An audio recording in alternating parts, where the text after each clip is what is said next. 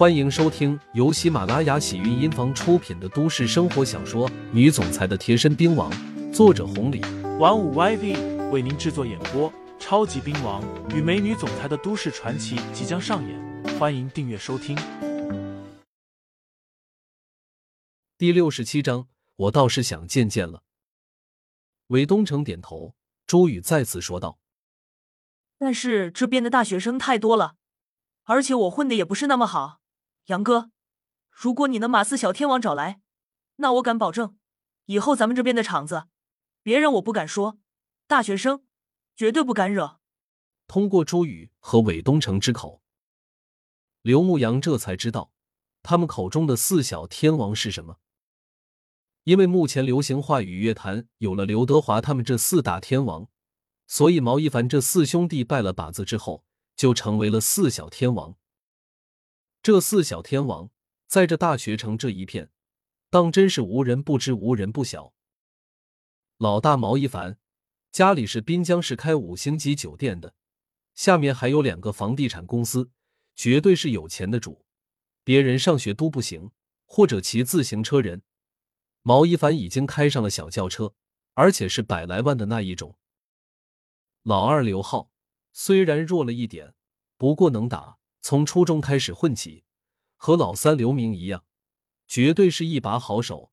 他们实战经验非常丰富。连朱宇他们都不是对手，曾金两兄弟联手，把其他学校的十三个人干翻了。对方十三个人还拿着砍刀，一战成名。至于老四稍微弱点，不过这家伙可是大学城这一片的学霸，每次考试都是第一名，奖学金直接拿到手软。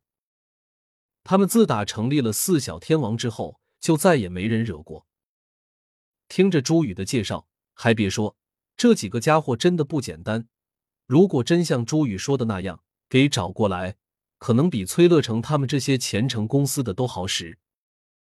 可是刘牧阳清楚，人家这样的天才翘楚，怎么可能会过来？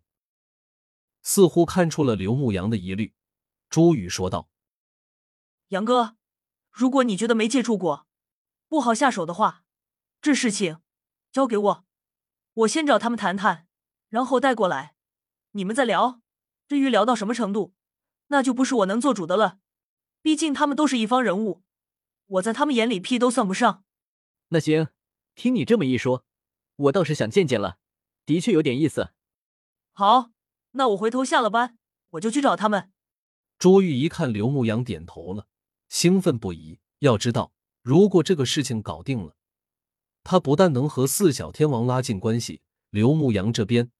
也是关系又近了一步，以后家里武馆那边遇到什么事情，那还不是一句话的事吗？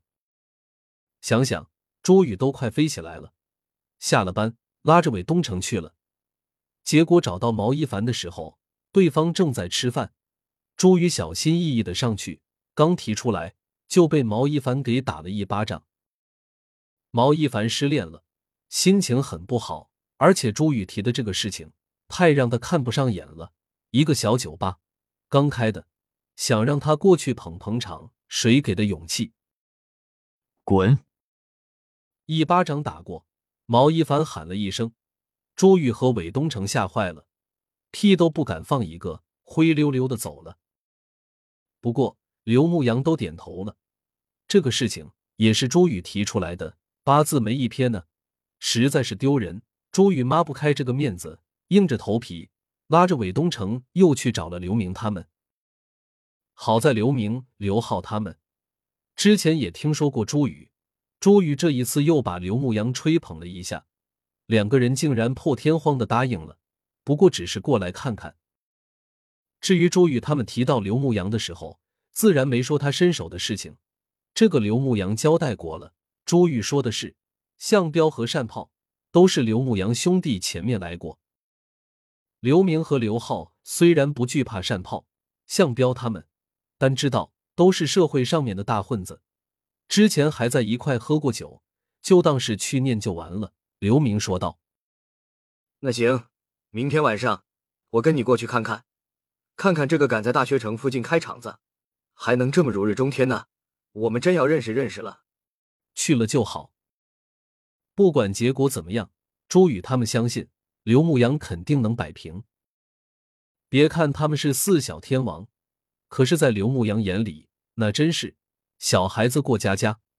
毕竟刘牧阳的身手放在那了，连七爷都客客气气的，他们算什么啊？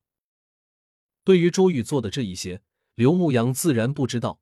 夜里两点了，下了班之后，崔二姐高兴，请了韩倩倩他们吃了夜宵，又喝了点酒，忙活完了，这才和刘牧阳往厂子赶。